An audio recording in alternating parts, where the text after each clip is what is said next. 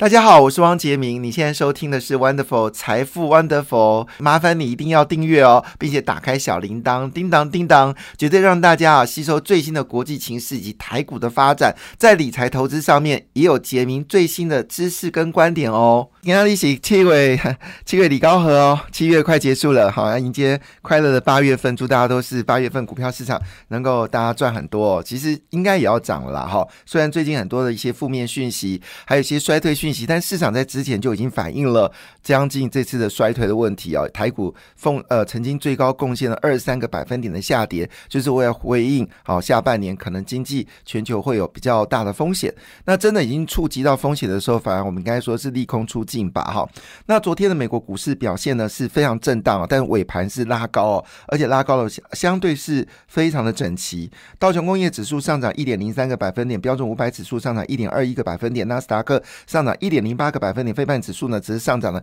一点一五个百分点哦。那么欧洲股市呢也呈现了涨跌互见哦。其中法国股市呢是大涨一点三个百分点，主要是因为法国总统马克龙终于见到了这个沙特的王储哦。那么讨论到石油跟天然气的问题，这使得法国股市呢表现的相当强劲哦。英国股市呢只是下跌零点零四个百分点，因为通膨的数据呢显示哦，今年年底的美国圣英国圣诞节很可能通膨会高达。十二个百分点，哈，这是我听过最惊悚的数字。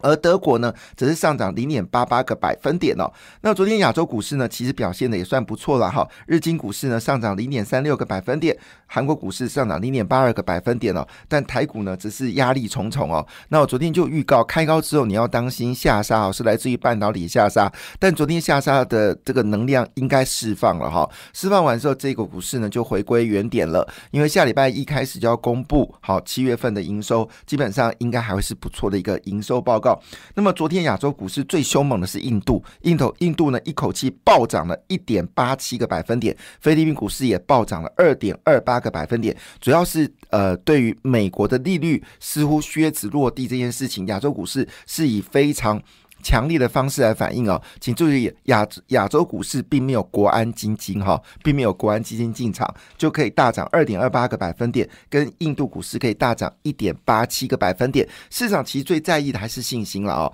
如果你能够提出很好的政策，给台湾注入好的这个。啊，我们说的这个呃，这个力量的话，其实股票市场会忠实反映它的价格。国安基金要不要进场，根本就不是一个重点。好，那你看看，再说一遍，亚洲股市并没有所谓的国安基金哦，但是呢，菲律宾股市是大涨二点二个百分点，而印度股市呢，则是强涨了一点八七个百分点，法国股市上涨一点三个百分点哦，这些都是没有所谓的国安基金。但是呢，呃，可能在今天台股的时候，还是捎来一些。呃，比较不好的消息哦，就是英特尔呢上一季竟然亏损，哇，我的妈，这个是很恐怖的数字哦，这个从来英特尔没有亏损过哈，就这几年没有亏损过，那突然之间爆出亏损，当然是一个重大利空。但是我们这几年其实已经不再看英特尔的财报了，我们这几年其实比较关心的还是在特斯拉的财报，因为这世代呢已经从所谓的 PC 转进了笔呃 PC 笔电啊。手机好，到现在是电动车好，跟伺服器，所以我们现在关心的这个焦点是不一样的。那这个亏损呢，仔细看哦，是跟伺服器没有关系哦，是跟。这个笔电的需求衰衰退呢是比较重要的，所以呢这件事呢使得英特尔股价是大跌十二个百分点。那这个消息呢基本上会是影响的，应该是比较是我们的笔电的厂商，好，而不是呃一般的半导体厂商哦。那现在呢，但是他有解释过，现在订单呢会慢慢的随着库存。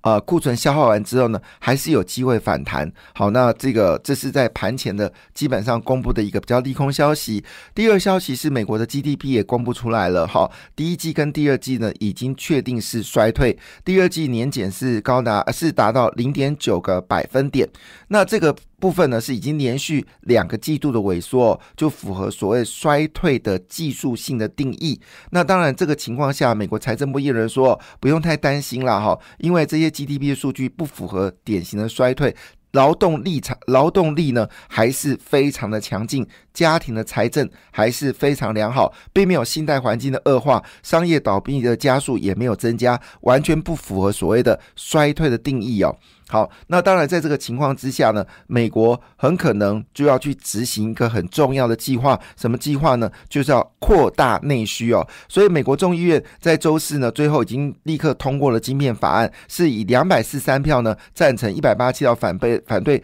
这个推这个呃通过。这是美国这数十年来。最大的一次刺激内需的一个经济法案，因为美国是不习惯北补贴的，美国是一个自由经济贸易的国家，他们不能由政府的补贴方式来促进某些产业的竞争优势，所以他们一直对于所谓的补贴这件事情持相当的反感。但在去年，因为汽车业的晶片的需求发生到糟糕断裂了，造成汽车厂没有办法生产，因此呢，使得美国参众议院逆转，认为美国必须要增强所谓的。晶片法案，还有包括绿能法案，还有包括这个基础建设法案，还有包括大五 G 计划，所以这些钱呢砸出去，对美国未来对中国的竞争力持续的增加是有其必要性。好，所以这个消息呢也就告诉我们，今天是美国也要走向所谓制造业的一个大国。那么昨天呢，其实最关心的部分是苹果是上涨的零点三六个百分点。阿发贝就是谷歌上涨了一点零三个百分点，微软则是大涨了二点八五个百分点哦。那以这个我们说家电为主的 Honeywell，昨天呢是上涨了三点六九个百分点，沃尔玛则是大涨了二点五个百分点。沃尔玛之前还传出来就是库存过高的问题哦，都已上涨出来。那另外一部分呢，就是有关思科部分，就是通讯网络的。呃，领头思科昨天也是上涨二点二个百分点，所以从昨天美国上涨的趋势来看，我们大家可以解读三个方向应该是主流。第一个方向就是我们说的苹果概念股应该还是会非常强劲，第二就是网通类股。应该还是非常的强劲哦。那另外一部分呢，当然就指的就是包括德仪跟德仪的股价呢是上涨了二点四五个百分点，应用材料上涨一点六四个百分点。可见的一件事情。高阶的半导体的需求基本上还是在增加当中。那昨天呢，联电是下跌了二点七四个四七个百分点，台积电只是上涨一点一二个百分点。那么联电呢，虽然交出了第二季非常有近三十年最强的财报。但市场担心中国大幅的开出所谓的低阶的成熟制成的，不能说低阶成熟制成的晶圆代工之后，联电的竞争力会不会遇到影响呢？所以联电股价已经开始下跌了哈。那全球。全球的汽车业呢，昨天也陆续公布了非常好的消息哦。那这个跟红海合作的 Stellantis 的呢，昨天是上涨四点五六个百分点，因为上半年的财报呢已经增加当中哦，跟去年状况已经不同。无独有偶呢，包括了福特汽车第二季的获利呢也暴增了两倍哦，表示汽车晶片呢已经慢慢的足够的供应。那当然，汽车的电动车的产业在下半年会进入到火爆性的一个成长，不论是美国。还是欧洲还是中国呢，都开始进入到这个二零二三年呢，电动车的殊死战呢，谁能够掌握晶片设计，谁能掌握最新的电机、电动、电池的技术的话，在二零二三年将会争取的未来六兆美金的一个市场规模，而这部分当然。包括丰田，好也公布了它的这个上半年销售，虽然年减零六个零点六点六个百分点哦，但是呢，基本上还是位居全球龙头啊。而这时候汽跟汽车电子有关系的易发半导体哦，那么跟着恩智浦呢也公布业绩哦，调高了全年的财测，所以目前看得出来哦，基本上来说似乎好消息还是存在电动车、苹果跟网通类股哦。那美国通货膨胀。通膨的走势呢？花旗跟德德国呃德意志银行呢也公布哦，基本上来说呢是认为呢第三季就会是高点，从第三季后之后就会下滑。那美国升息的压力呢就可能不会增加，甚至有人不排除哦，在二零二三年的时候，美国可能会用降息的方式来刺激经济哦。所以利率就这么回事，景气好时候升息，景气差时候降息，不考虑其他的因子。本来就应该这么做哈，那当然有人就说传出来台积电一个负面消息啊，说台积电呢这个在美国的工厂 Arizona 五纳米的这个工厂呢，似乎有所谓的打破有所谓的延迟的传言哦，但事实上呢，只是让呢台积电针对这样的谣言呢，不断的拍出了所谓缩影图，就是整个在美国盖工厂的缩影图。也谢谢美国的协助。事实上呢，它的这个呃工厂已经正式上梁了哈，整个速度呢并没有改变哦，而且是认为后年呢就会进入到量产的速度也没有改变哦。那据据了解呢，三星也提出了两千亿美金在美国设。工厂的计划预估，这两千亿美金在未来五到七年之内，要在美国盖十一座晶圆厂哦。那这个到底是真的还是假的？但是也就认为一件事，人呃人工的这个争夺战以及人才的争夺战。已经一触即发啊！那会不会需要台湾的工程师去支援呢？而就在当下，台湾在所谓的科技业的这个人才部分，是不是有足够的人力来支援这样的一个需求呢？是不是达到这样的一个需求？到底每是不是每个人都适合在这个半导体电子产业来工作？我们的整个教育的机构是不是有朝这个方向去转变呢？未来这三年是台湾非常关键的人才的一个竞争状况哦。那这份我们准备好了没有呢？好。这些问题都已经变成是未来关键的因子哦，就在当下传出了两件好消息哦。第一个好消息呢是金融业最近大买了千亿的股票，包括寿险、银行跟券商呢，从六月份开始逢低买进哦。上半年加码是一千两百亿新台币哦。现在银行业的呃这个股票部位呢是七千一百四十一亿元。证券业的自营商是六百八十六亿元呢，保险业呢则是放了两兆三千五百一十六亿元哦。当然，保险业主要资金还在债券部位啦，是十九亿五千五百七十二亿。而最近价债券价格崩跌，造成我们寿险业形成了一个风险哦，那需要相关单位来喊话了哈。但是呢，最近还是做买进的动作。好，那既然有买进，到底买什么股票，变成是大家所在意的事情啊？那么今天呢，在这个经济日报的。西二版哈，那标题呢是法人买超十强哦，逆势的走勇啊，这个标题。那里面呢，我们来看一下买超最多的股票，第一名是谁呢？答案是台气银哦，台气呢三大法人这五天呢买超的张数呢是四万八千六百九十张，第二名呢是跟储能有关的中心电哦，买超的张数呢是两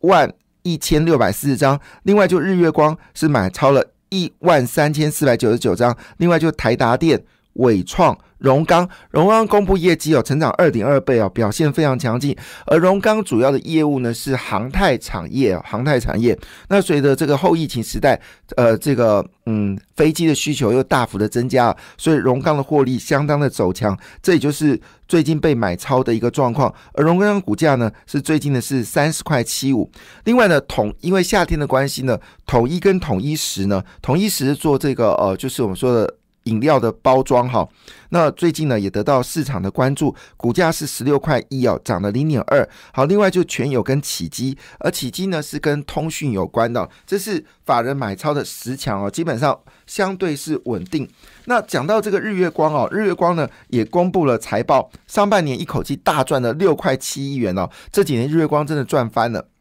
啊，它也是标准的瓶盖股哈。那日月光呢，跟台积电一样，呃，说明了看好是资资料中心、网通跟高速运算呢，下半年还是形成是。逐季成长的态势，那日光公出公布业绩呢，也是代表瓶盖股呢已经要进入到所谓的成长的空间了。那这时候呢，这个消息也传出来，外资说，就中国说，中国的这个分析师说，玉金光呢有掉单的问题哦。玉金光回应哦，强烈回应，我订单满手啊。所以玉金光股价呢最近也说表现了。另外一档是瓶盖股叫台骏哦，那么台骏获利呢一口气暴增了六十八个百分点哦，每股盈余。呢高达三点二三元哦，那么台骏说现在这个球在手上哦，那么台骏在过去呢也投资了有关这个通讯用的印刷电路板哦，非常强力，非常强劲哦。那另外大同哦，为了供钢光电呢，又新增了两家新的公司哦。好的，那讲到这个好，另外一部分就是瓶盖股的美绿哦，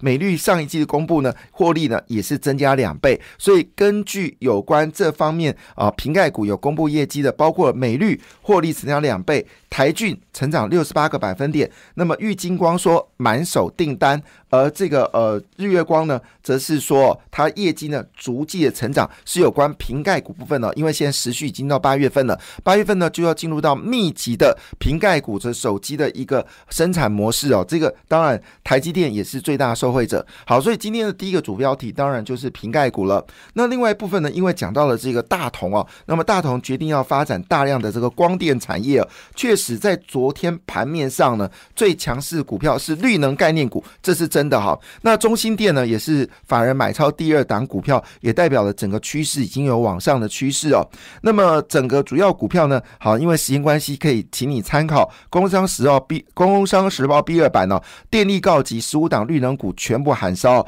包括中心电、华兴、台达电、市电、华晨、雅力、茂迪、联合再生、台波、硕和、大雅，好等等部分呢，都是最近。最热的焦点，提供大家做参考啦。感谢你的收听，也祝福你投资顺利，荷包一定要给它满满哦。请订阅杰明的 Podcast 跟 YouTube 频道《财富 Wonderful》。感谢，谢谢 Lola。